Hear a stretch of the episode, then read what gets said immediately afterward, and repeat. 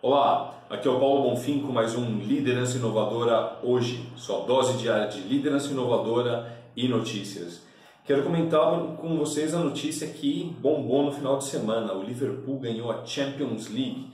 Saiu aqui na Época Negócios e também saiu no New York Times. Oh, né, uma matéria falando sobre essa vitória que né, como uh, toda grande vitória, tem algumas coisas. Né? Então, por exemplo, enquanto times como Barcelona, Real Madrid, né, uh, que mais, outros times gigantes aí do, do futebol europeu têm muita grana para fazer contratações enormes, para fazer campanhas maravilhosas, é, não é o caso, não é o caso do Liverpool, né? O Liverpool é um time que tem pouca grana e a grana que tiveram investiram em outra coisa que não foi jogador, né?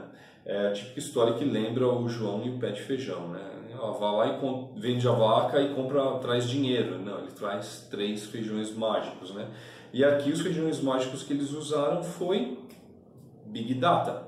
Utilizaram informação em grandes volumes, uma inteligência absurda por trás desses números para organizar, para calcular, para formar um time que eles pudessem pagar e montar a estratégia que desse certo para eles serem campeões. Conclusão, dos 38 jogos eles só perderam um.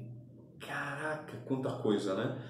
É uma estratégia para quem já assistiu, né? Isso daí chega meio tardio no futebol, mas para quem assistiu um filme chamado é, O Homem que Mudou o Jogo, que é um filme com Brad Pitt, né? Que chama Moneyball em inglês e conta a história de um time também que uh, mudou a forma de jogar, né, a forma do, do, do, do beisebol uh, acontecer nos Estados Unidos por conta da forma que os caras começaram a utilizar a informação para contratar, etc, etc. E isso vai na contramão de como as coisas são feitas. Olha só que interessante. Para vencer a concorrência, os caras não foram fazer a mesma coisa que os concorrentes. Eles não tinham, né? Nesse jogo, esse jogo que os caras vinham jogando, eles não tinham a menor chance, não tem, não tem como ganhar, eles não têm grana para isso. O que, que eles fizeram? Acharam um jeito inteligente de ganhar, um jeito inteligente de. E é uma das coisas que eu falo muito para os meus clientes, eu falo muito a respeito disso. Se você quer vencer, não fica olhando só para os seus concorrentes, você tem que olhar para os seus clientes, você tem que olhar para o seu negócio. O que é o seu negócio? O que faz o seu negócio ser bem sucedido? O que faz o seu negócio crescer, que faz o seu negócio ter resultado. Né? Aonde que está o nicho? E isso muitas vezes vai além do que as pessoas já vêm fazendo. Até porque muitas vezes as pessoas fazem o que fazem, do jeito que fazem, porque exatamente elas têm grana, elas têm isso, têm aquilo. E as pessoas que não têm? Não dá para adotar a mesma estratégia, não dá para querer jogar o jogo do mesmo jeito.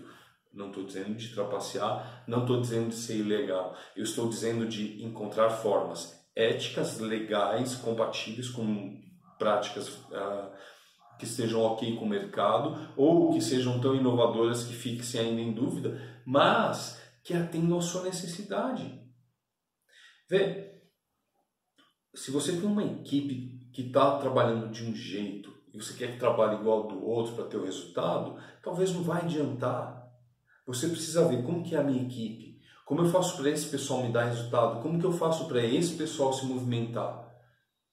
Talvez a forma de trabalho seja diferenciada. Respeitar a diferenciação das equipes, respeitar a diferenciação dos indivíduos, ajudá-los a dar o melhor e buscar soluções que sejam mais condizentes é muito melhor do que querer imitar os outros.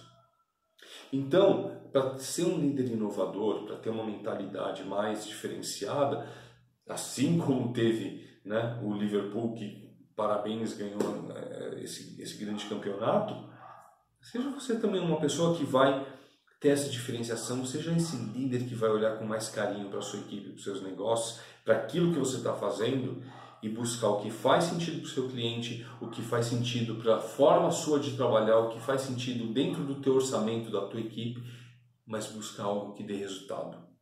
Vai além. Usa a inteligência da tua equipe, usa a inteligência das pessoas que te cercam para trazer resultados diferenciados. Não fica você martelando na cabeça sozinho, não, tá ok?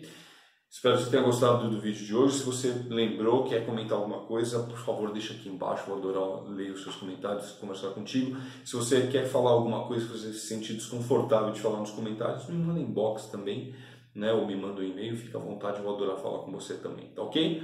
Até amanhã no próximo vídeo. Um grande abraço. Tchau!